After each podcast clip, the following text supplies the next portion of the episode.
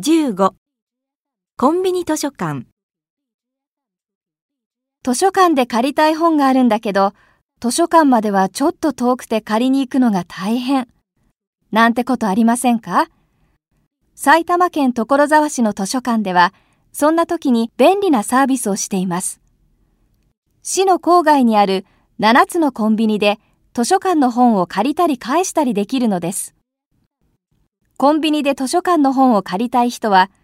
図書館のホームページで予約をするか、コンビニや図書館に行って予約カードに書いて予約します。その時、どこのコンビニで本を受け取るかを選びます。予約した本の用意ができると、図書館からメールか電話で連絡があります。そうしたら、家の近くのコンビニに本を受け取りに行けばいいのです。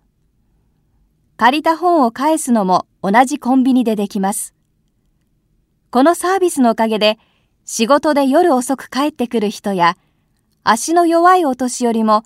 気軽に図書館が利用できるようになったとなかなか好評のようです。